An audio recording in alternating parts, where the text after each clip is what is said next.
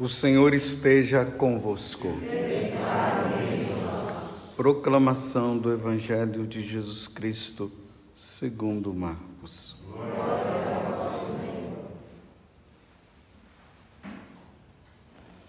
Naquele tempo, Jesus entrou de novo na sinagoga. Havia ali um homem com a mão seca.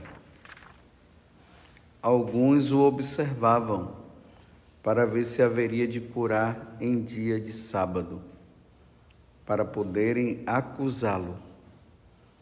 Jesus disse ao homem da mão seca: Levanta-te e fica aqui no meio. E perguntou-lhes: É permitido no sábado fazer o bem ou fazer o mal? Salvar uma vida ou deixá-la morrer? Mas eles nada disseram. Jesus então olhou ao seu redor, cheio de ira e tristeza, porque eram duros de coração, e disse ao homem: Estende a tua mão. Ele a estendeu e a mão ficou curada. Ao saírem os fariseus com os partidários de Herodes, imediatamente tramaram contra Jesus a maneira como haveriam de matá-lo. Palavra da salvação.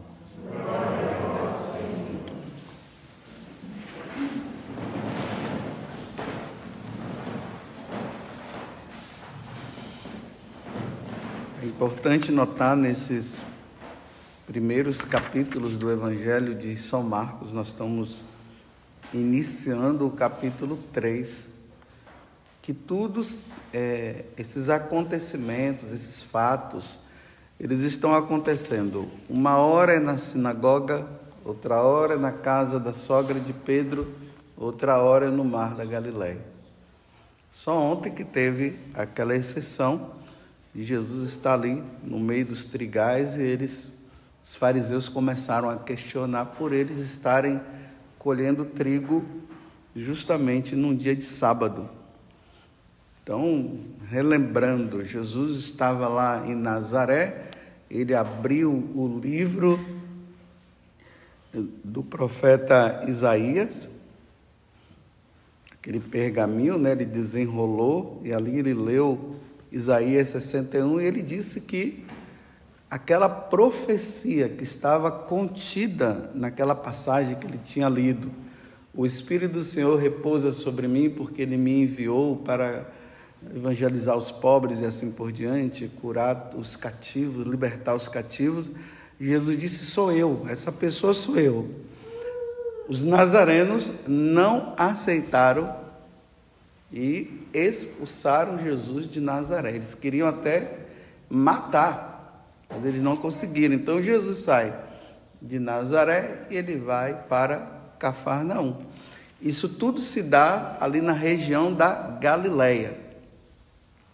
Então agora ele está de novo no na sinagoga, aquela sinagoga que tinha aquele homem possuído por um demônio e ele expulsou o demônio daquele homem.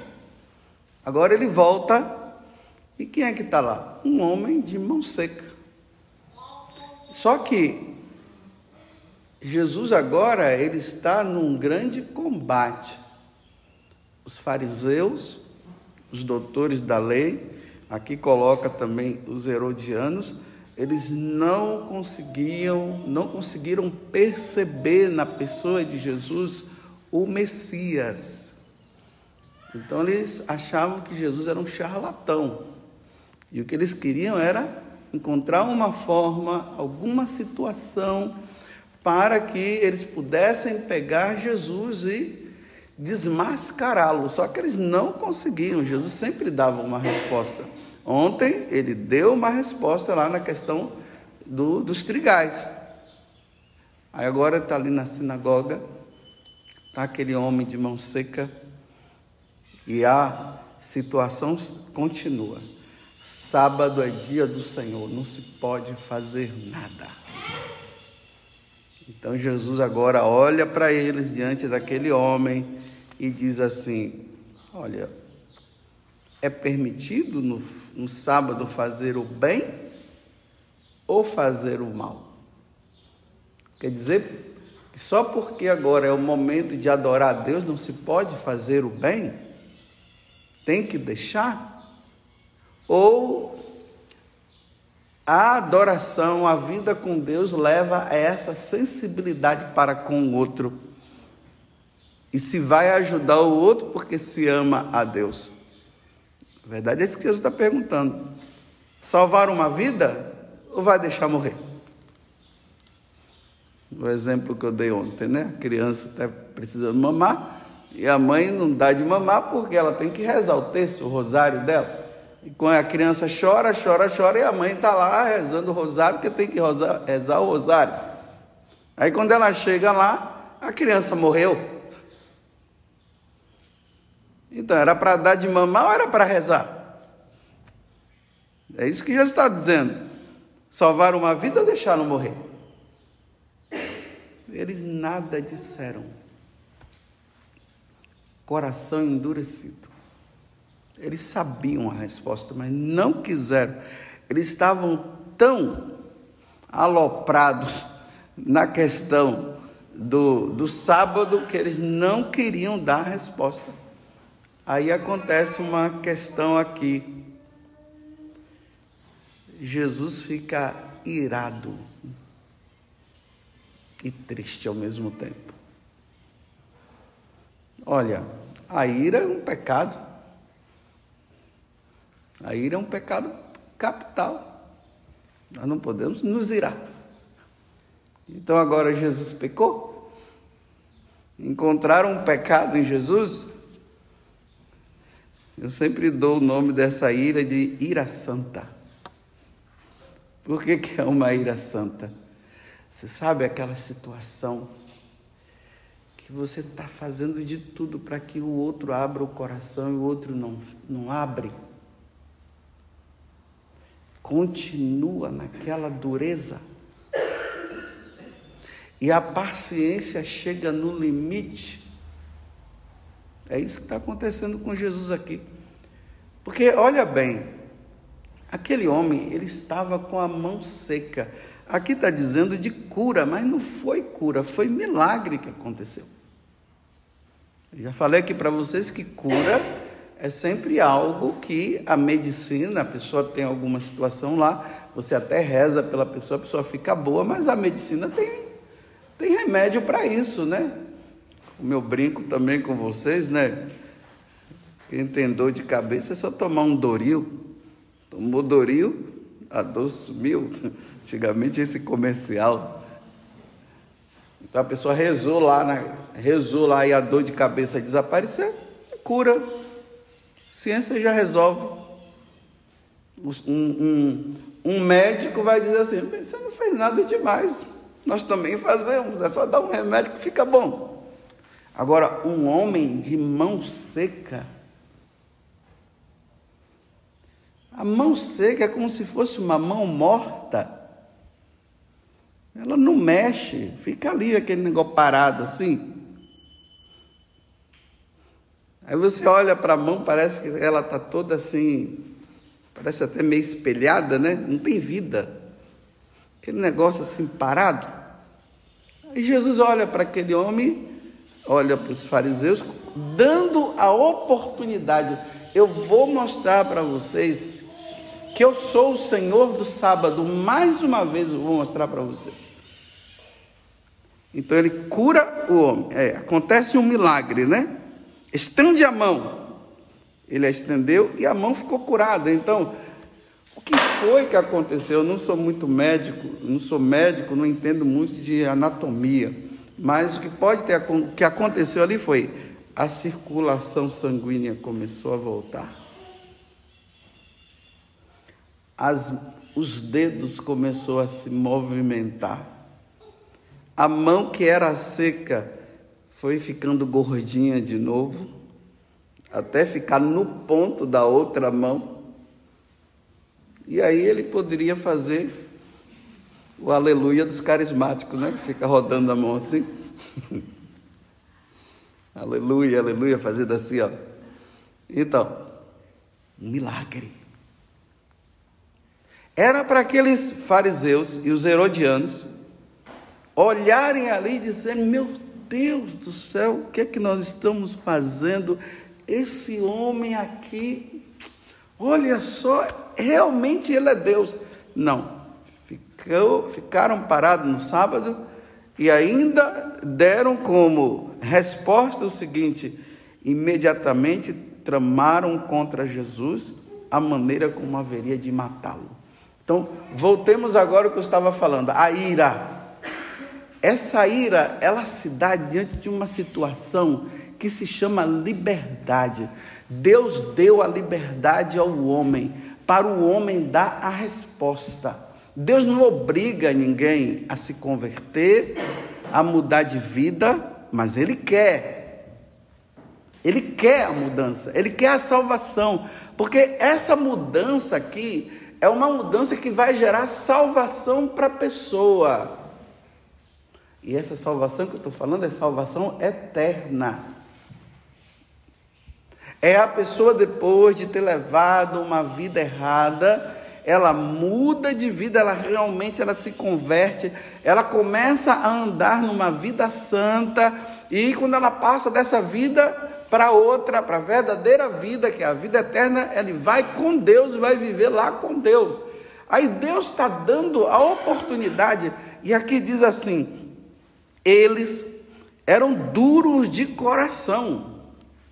É como se Jesus dissesse assim: O que é que eu vou fazer mais? O que é que eu faço? Não quer abrir. Quer ir para o inferno? Vai então. É isso. Não tenho mais o que fazer. Está vendo o limite de Deus naquela situação, que é a liberdade humana? Muitas vezes a gente fica culpando, né, dizendo que Deus, a pessoa não se converteu porque Deus não quis. Quem disse isso? Isso aí é palavrinha que o diabo é que manda, né? Porque a conversão, ela acontece a partir de uma abertura de coração da pessoa. Então, muito mais do que aquela mãe que quer ver o filho convertido, a esposa que quer ver o esposo convertido, o esposo que quer ver a esposa convertida, os, os párocos que querem ver os seus fiéis convertidos, muito mais, Deus quer muito mais. Então, não vamos culpar a Deus pelo outro não ter se convertido. É porque eles não querem e por eles não quererem, Deus não vai entrar. Eis que estou à porta e bato. Se abrirdes, eu entrarei. Se você abrir o coração, eu entro. Agora, se você não abrir, eu não vou entrar. Deus não é mal educado. Deus não força. Aí as nossas orações, as nossas penitências, o, o se humilhar diante de Deus, Senhor, que nessas oportunidades que o Senhor está dando, que está que tá dando para todos nós, que essa pessoa ela abra o coração, Senhor. Mas não que Deus esteja dizendo, não vou agora não. Não, não vou não. Aí a pessoa está pedindo, eu não vou agora não, vou fazer ele sofrer mais um pouco. Ah, não vou, não, é assim que o pessoal, na cabeça de muita gente, está, quando diz assim que Deus não faz nada. Mais do que ele fez, morrer na cruz e nos salvar. E quantos milagres que Deus fez e, continua fazendo, quantas situações, mas a pessoa não quer. Aquele homem que leva a esposa na porta da igreja e ele fica dentro do carro e ele não entra. Antigamente ficava lendo jornal, agora fica no celular. Fica ali, olha, o calor imenso, mas está ali. Aí quando acaba, ele recebe a esposa e leva para casa. Mas não entra. E a esposa está ali naquela oportunidade achando quando é que isso vai acontecer? Jesus, por que, que o Senhor não faz? Não, Jesus está fazendo. Ele não viu a igreja, por que, que ele não entrou? Por que, que ele não quer entrar?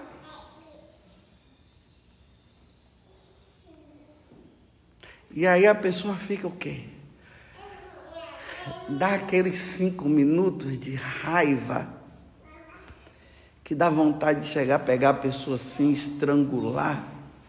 Dá vontade de pegar assim Jesus e de abrir a cabeça dele e jogar Jesus lá dentro. Porque a pessoa não quer abrir o coração, porque ela e a pessoa está vendo que ela está se perdendo. Cada dia que passa mais, ela está se perdendo e ela não quer abrir, não abre, não se converte.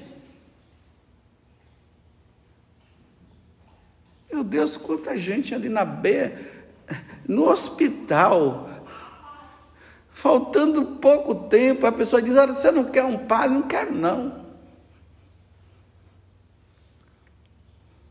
Não acredito nesse negócio de padre, está ali prestes a morrer.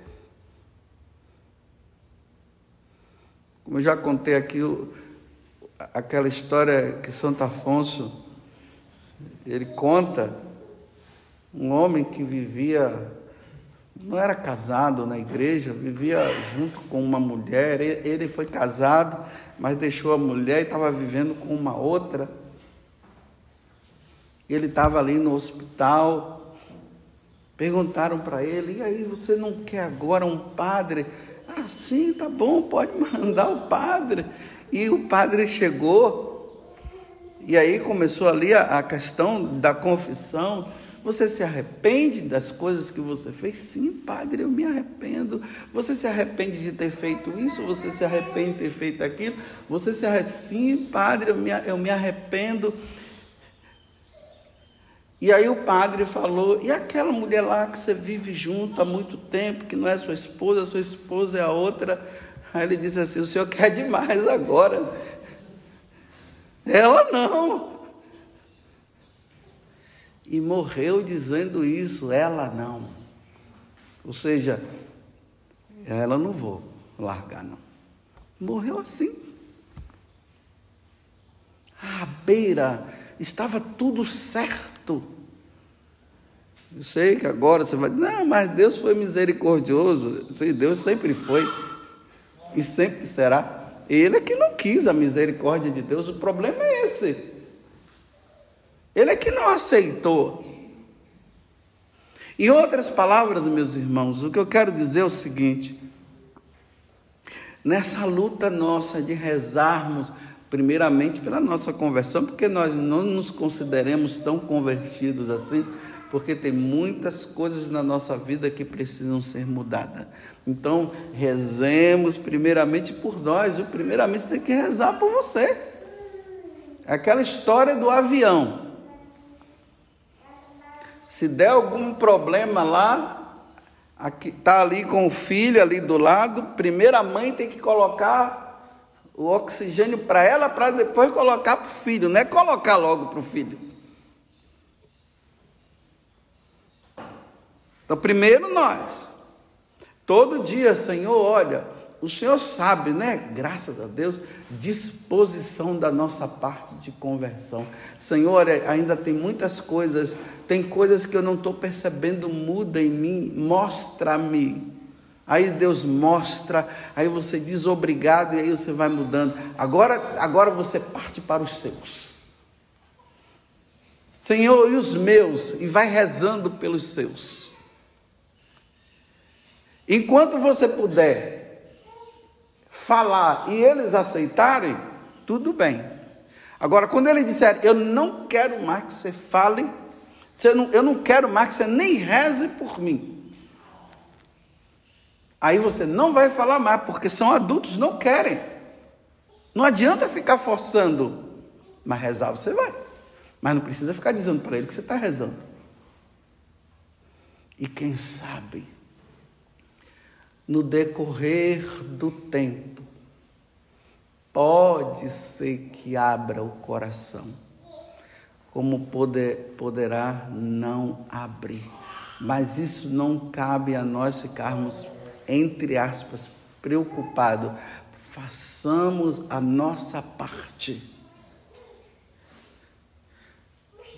A conversão de uma alma não se dá de forma fácil. Tem pessoas aí que estão rezando há mais, já bateram o recorde, já passaram Santa Mônica, que foi 30 anos. E está ali rezando e a, pessoa, e a pessoa vai, aí dá uma vontade de desanimar, você não vai desanimar, enquanto você estiver vivo, você vai rezar. E, e se você chegar aí para o céu depois, interceda por lá. Mas não pode parar de rezar. Mas é triste. Alguns se converterão e outros não. É triste isso. Quem desses fariseus aqui se converteram? Mudaram de vida? Foram com o intento deles até o final? mataram Jesus mesmo?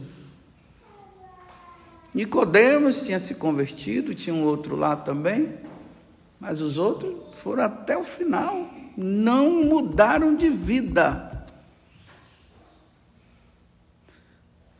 Enfim, que Deus nos conceda primeiro a graça da nossa conversão mesmo.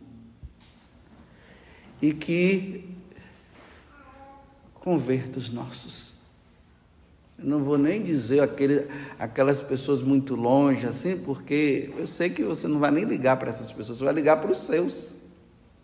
Cada um cuide dos seus, né? E vai rezando, vai pedindo. Porque é preciso que um dia todos nós nos encontremos no céu. É preciso. Mas nem todos irão. O apego a esse mundo é muito grande.